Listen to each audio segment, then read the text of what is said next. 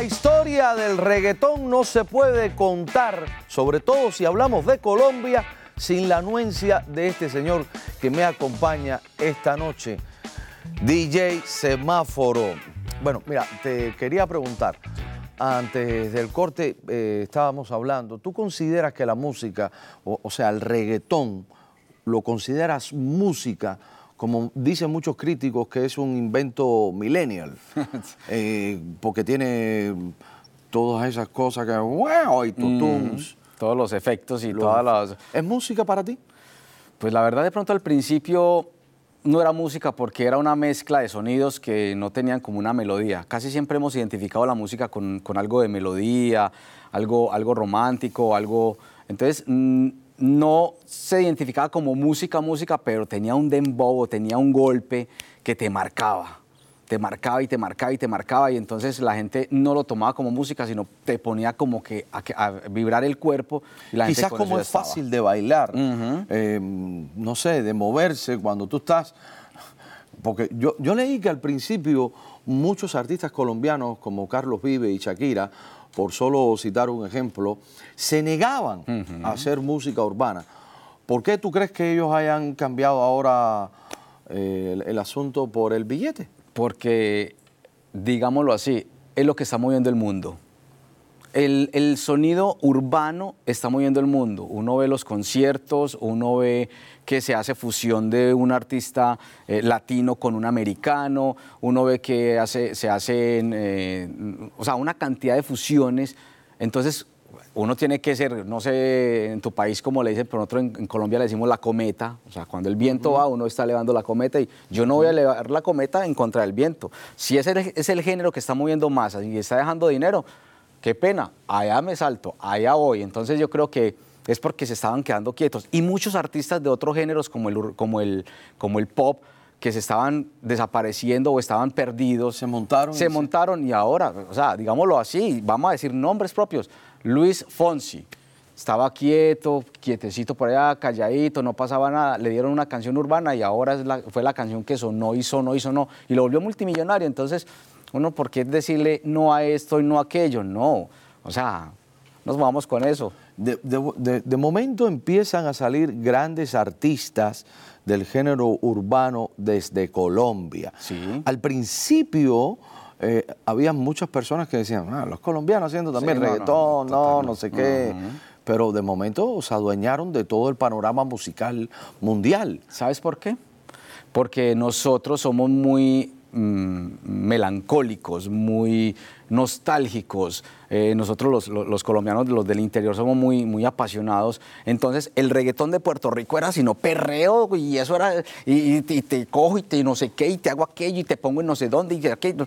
Y llegó el colombiano y empezó a meterle fue letras melodiosas, a sonidos melodiosos, eh, más bonito, más romantiqueo. Entonces empezó a conquistar la mujer, empezó a conquistar la mujer. En Puerto Rico siempre se ha catalogado que el reggaetón era como en contra de la mujer, como, como era como masoquista, como algo así. En cambio, machista. Eh, machista esa es la palabra, machista. Mientras que en Colombia tratamos fue de conquistar la mujer con el reggaetón. ¿Quiénes fueron los principales exponentes de este eh, género urbano en Colombia? Que, además son muy buenos amigos tuyos. Bueno, al principio hubo unos que se llaman eh, Golpe a Golpe, eh, otros que se llamaban Tres Pesos y otro que se llamaba Fusión Perreo. Eran, ellos tres fueron los que empezaron y uno que se llama Yelcid.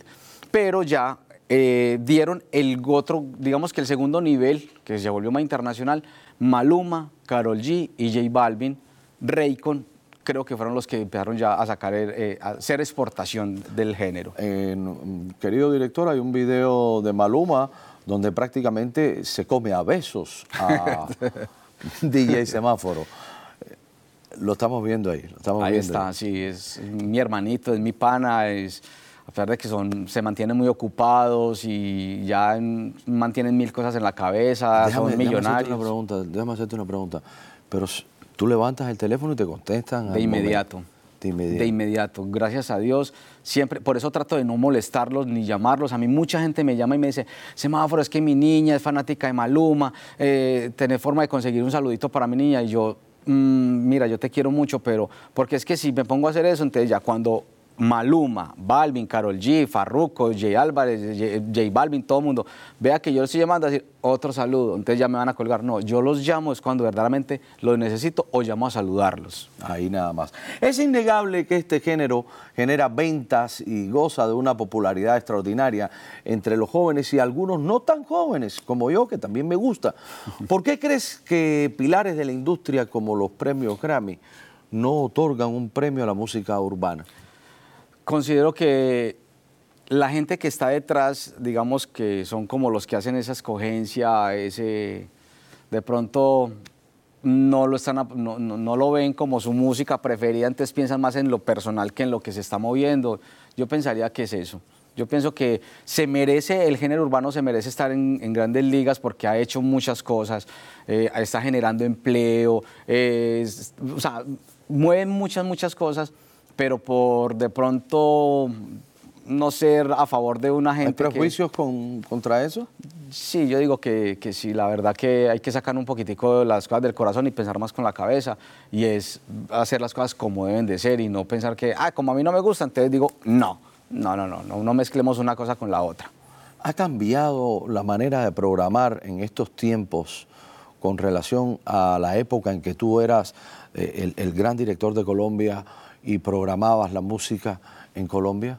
¿En cuestiones de, los géneros o, sistematización? No, en cuestiones de géneros. Sí, yo creo que se ha hecho de pronto hasta ya un poco más, más fácil porque ya es casi que programar, digamos, la palabra reggaetón con los sonidos urbanos en el cual entra Carlos Vives, Shakira, Fonsi, eh, Maná, Silvestre Dangón, que son artistas que Silvestre Dangón recibió muchas críticas porque fue el pilar del vallenato, vallenato colombiano y de repente resultó con los sonidos urbanos y a la gente no le gustó mucho, o sea, como que no, no, no, no, no, ¿qué pasó ahí? Pero él dijo, no, si esto es lo que está moviendo y sigo siendo el rey porque me metí en eso, entonces... De todos con quién es el que te llevas mejor. No importa que no sea colombiano, o sea, puertorriqueño, cubano. La verdad que se me hace un poco difícil eh, porque tengo muy buena relación con, yo diría que con casi que con la mayoría de los artistas, pero que yo le diga, que lo trate como a mí me dé la gana de tratarlo, eh, en este caso Maluma, Balvin, si son colombianos, los trato como me dé la gana, o sea, tenemos mucha confianza. Y, puertorriqueños está Farruco, está Jay Álvarez, entre, bueno, es que la lista siempre es larga. Bueno, eh, ¿qué estás haciendo por acá, por Cachito Universal Studio? ¿Y qué planes nos unen? Eh, bueno, por supuesto, si nos puedes contar. Claro. ¿Te puedo autorizar a contarlo? Sí, no, usted, usted el que dice que hay que contar y todo lo contamos. Antes de eso, Yankee cuando me grabó el saludo decía, eh, el que te pone la verde o te pone en stop, DJ semáforo. Yankee lo dio así, uy, ¿cómo? Bueno, bueno mm, estoy por acá, eh, por Cachita, eh, Universal Studios, Miami. Me llamaron, me trajeron de mi ciudad, de comer mi bandeja paisa, la arepita con mantequilla. Y eso lo dejo después. Venga, que es que necesitamos arrancar con los proyectos. Estamos por acá porque vamos a, trabajar con Tu Box Radio. Ya tenemos Tu Box TV. Ahora tu voz radio, viene en camino eh, con Sirius y otras cosas más que vienen, radio, digital, la radio satelital que se está apoderando del planeta y todo lo tiene Cachita. Gracias. es un verdadero honor y es algo maravilloso que hemos logrado eh, crecer, hacer una alianza estratégica y tener a un maestro de maestro entre las filas de Cachita Universal Studio, como bien dijo, Two Box TV tu Box Radio, Sirius, cuatro emisoras de radio exclusivamente que el maestro va a dirigir y va a crear su magia. Así que tápate con tápate, como diríamos nosotros los cubanos. Así es. Y, mucho, y muchas cosas más que vienen, lo que pasa es que poco a poco. ¿Estás casado, tienes hijos? ¿Cómo has podido llevar tu carrera tan grande con tu familia, eh, tanto tiempo afuera? ¿Cómo es eso? Bueno. ¿Te dan algún que otro cocotazo?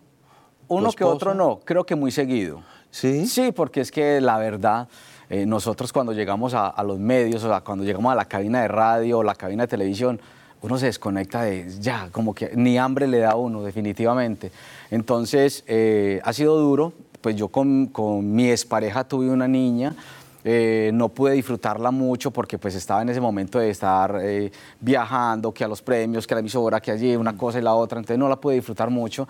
Con mi actual pareja, eh, con mi esposa, tengo un niño, se llama Aarón y mi niña se llama Mariana, entonces este sí me lo he disfrutado un poco más porque yo dije, bueno, anteriormente allá, ella allá y yo aquí no, esta vez venga con usted, sí, aquí o aquí o donde esté yo, ahí vamos a estar. Mudaste a toda tu familia para acá, sí, no, me lo para Miami. No quiero dejar pasar por alto que has realizado conciertos muy importantes como Rumba, Concierto por la Paz, en Medellín sin fronteras.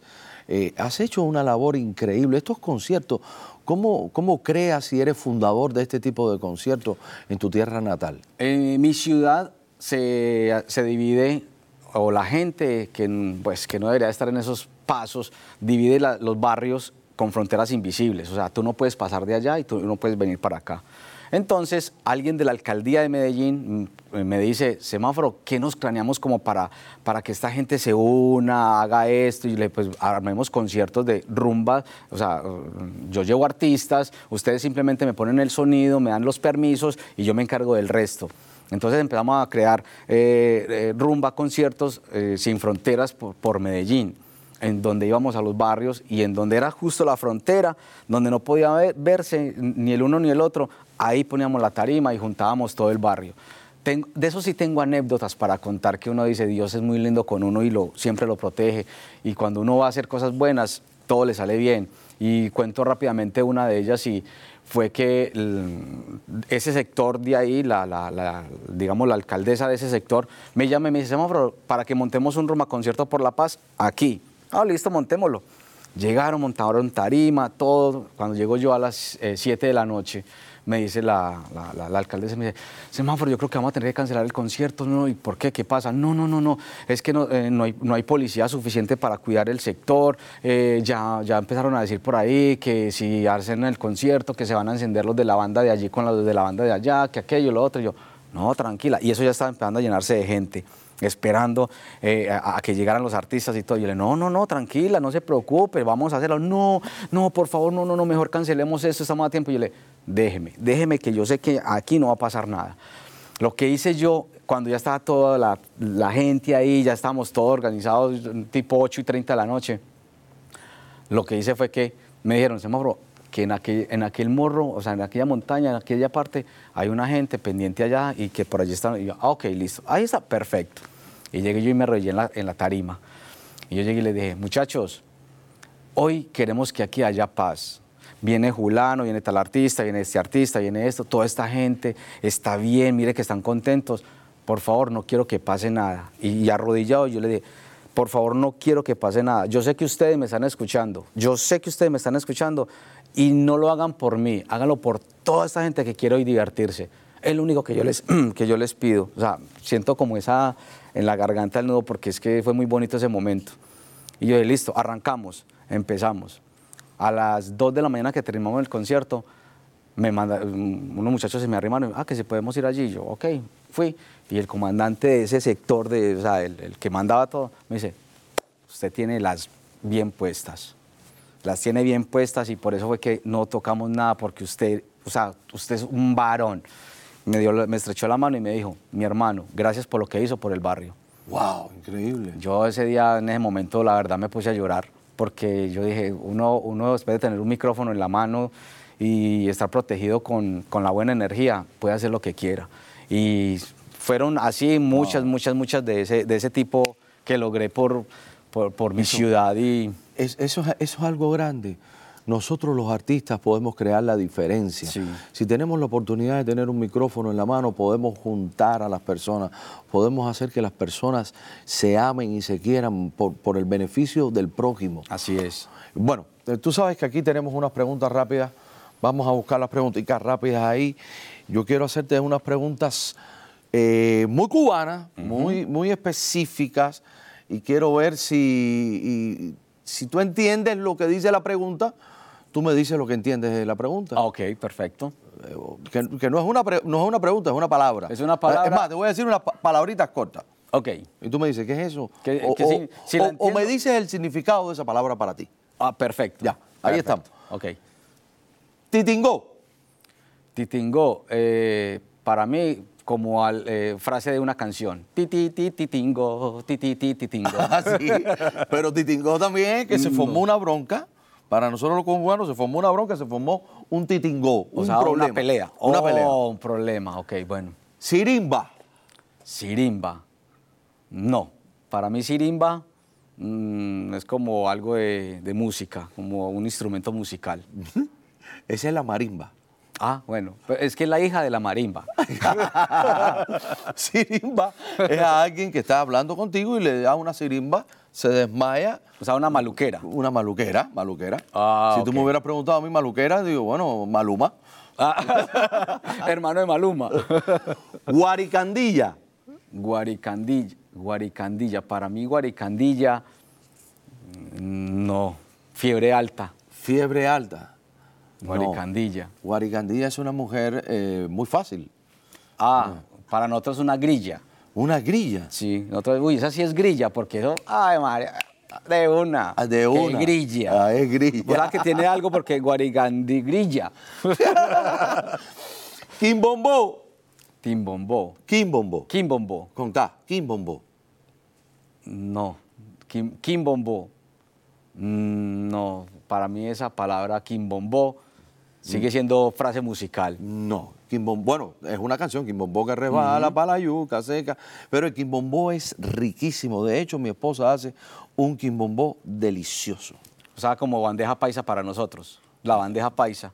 Para ustedes sería el Kimbombó. Eh, En, en inglés se llama o- o- ocra. Ocra. Ok, bueno. Frases que uno... Fotingo. Fotingo. Ah, esa sí es fácil. Para ti yo te tomo una fotingo. ¿No? No, No, no, no es esa. Ah, Fotingo es un auto antiguo de esos de manivela, de los Ford. De los que se prendía- Así, es un fotingo. Y también Mm. el cubano ha derivado esa palabra cuando ve una muchacha con muy buenas curvas, dice, mira Mm. qué clase de fotingo. ah, bueno, nosotros le decimos en Medellín nalgoncingo. Nalgoncingo. Sí, porque cuando uno la ve, uno dice, ¡eh, qué nalgoncinga tan! A ver, burundanga. ah, bueno, Burundanga, eso sí está muy clara. Aquella muchacha, ¿te acuerdas de aquella muchacha que fue anoche a aquel baile? Sí, ok. Imagínate que amaneció con Julián Otal. ¿Y por qué? Le dieron burundanga. Y le robaron, y la hablaron, y le hicieron Bueno, aquello y lo tú- otro. tú, sí. tú sabes que sí, eh, eh, es similar, Sí, como una... Como... pero, tam- pero también te, te puedo echar una burundanga en el café. Sí, para, para drogarlo a uno. También, sí. Burundanga. O sea, que sí es lo mismo. Burundanga es- eh, eh, eh, tiene muchísimas definiciones. Porque Burundanga le dio a Burundanga y Burundanga le dio a Burungay. Celia Cruz. ¡Azúcar! A ver, batea. Batea en Colombia es donde uno hace de pronto alguna comida o, o nosotros hacemos algo que se llama natilla en diciembre o los buñuelos los fritamos ahí en una batea. Bueno, también, también. Pero para nosotros batea es una tabla que tiene varias vueltas y ahí en la batea era donde se lavaba. Ah, no. Bueno, allá no dice la batea y ya de pronto Sí, sí, sí. Bueno, la última, la última. Cañampúa. cañam, cañampúa.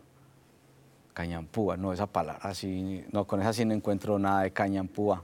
No encuentras nada. No, en Colombia hay la caña que es la de azúcar. De pronto no es que ustedes le hayan dicho caña, en vez de decir azúcar, caña, su púa. Fu- fu- y la última, la última, la, última. Pan con timba. Pan, me imagino que es un pan y hay alguna mantequilla o crema y se llama timba. No, estuviste cerca. El pan con timba es guayaba en barra. Sí. La guayabita que tú viste que se vende en barra con un queso blanco. Pan con timba. Oh, bueno, eh, nosotros eh, queso con guayaba le decimos en Colombia a ese que ustedes dicen ahí. ¿Cómo le dicen?